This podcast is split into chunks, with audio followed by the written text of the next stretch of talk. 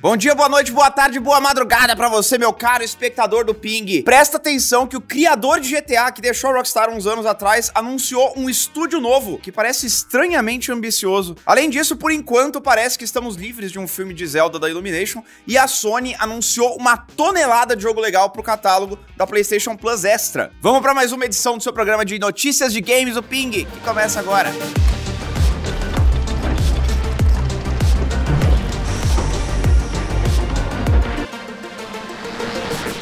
O Dan Houser, que é um dos criadores da Rockstar Games e também da franquia Grand Theft Auto, finalmente revelou no que ele está trabalhando desde a sua saída da empresa, um novo estúdio chamado Absurd Ventures. De acordo com a revelação do estúdio, o plano é trabalhar em novas IPs para todas as plataformas e todos os formatos. E você vai perceber que quando eu falo de formato, eu não tô falando de, sei lá, jogo de console, de celular. Os primeiros registros da empresa surgiram por volta de 2021, um ano depois da saída do House da Rockstar, mas é a primeira vez que ele se pronuncia oficialmente sobre o assunto. Eu vou abrir aspas aqui. Estamos construindo a Absurd Ventures para criar novos universos e contar grandes histórias onde e como pudermos. O plano é construir mundos narrativos e personagens em uma grande diversidade de gêneros, sem limitação de mídia, seja para live action ou animação, videogames e outros conteúdos interativos, livros, quadrinhos e até mesmo podcasts roteirizados. Meio bizarro, né? O anúncio veio acompanhado de um trailer curtinho que pergunta: Será que tudo bem sonharmos de novo? Ou você vai tentar me vender algo? Será que tudo bem fazer perguntas? Ou você vai só me levar para fora e me dar um tiro? É culpa minha que as coisas estão estranhas desse jeito?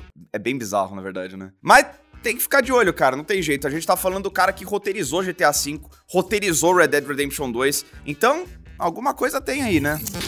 Esses últimos dias aí rolou um rumor tenebroso de que a Illumination Studios, que recentemente lançou o bilionário filme do Mario, já estaria próxima de firmar um acordo com a Nintendo para trabalhar em uma adaptação cinematográfica de The Legend of Zelda.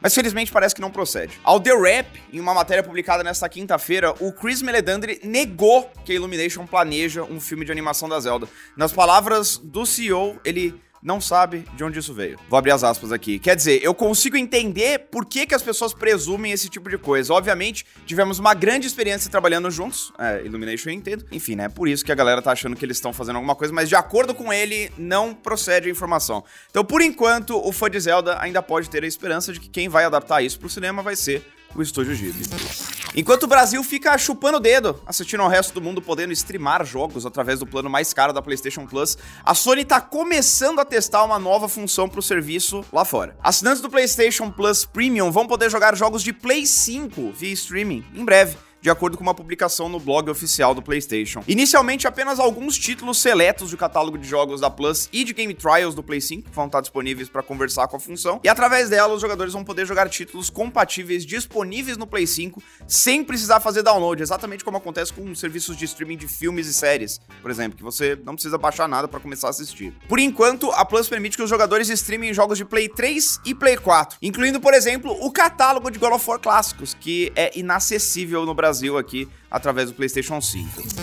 E já que a gente tá falando de PlayStation Plus, bora comentar algo que, para variar, vai estar tá disponível sim aqui para nós, hellis brasileiros. Novos jogos que estão para chegar no catálogo da Plus Extra. Os principais destaques são o gigantesco Far Cry 6 da Ubisoft, que é estrelado por um vilão interpretado pelo Giancarlo Despacito. Toda vez. Giancarlo Esposito, não Despacito. Teenage Mutant Ninja Turtles, Shredder's Revenge, que é o novo beat'em up das Tartarugas Ninja, e os incríveis indies Rogue Legacy 2 e Inscription. No total, na real, são duas dúzias de jogos que vão entrar no catálogo a partir de 20 de junho, ou seja, na próxima terça-feira. A lista ainda inclui games como Tacoma, Deus Ex, Mankind Divided, The Talos Principal, que recentemente teve anúncio de uma sequência, o BR Dodgeball Academia, que é muito legal, e o título de plataforma a la Banjo-Kazooie A Hat in Time. Para quem assina a PlayStation Plus Deluxe, os clássicos do mês vão ser Killzone Liberation, do PSP, além de Worms e Hex Adventure, do Play 1. Esse último aí é notável porque normalmente custava uma fortuna a cópia original, já que ele nunca tinha sido relançado no formato digital.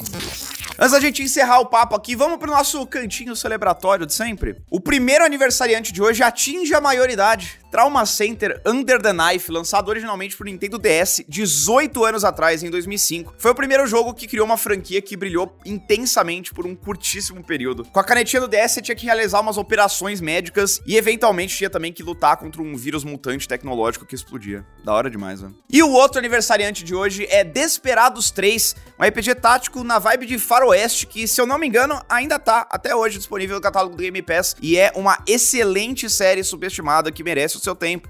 Dá uma olhada lá, pô.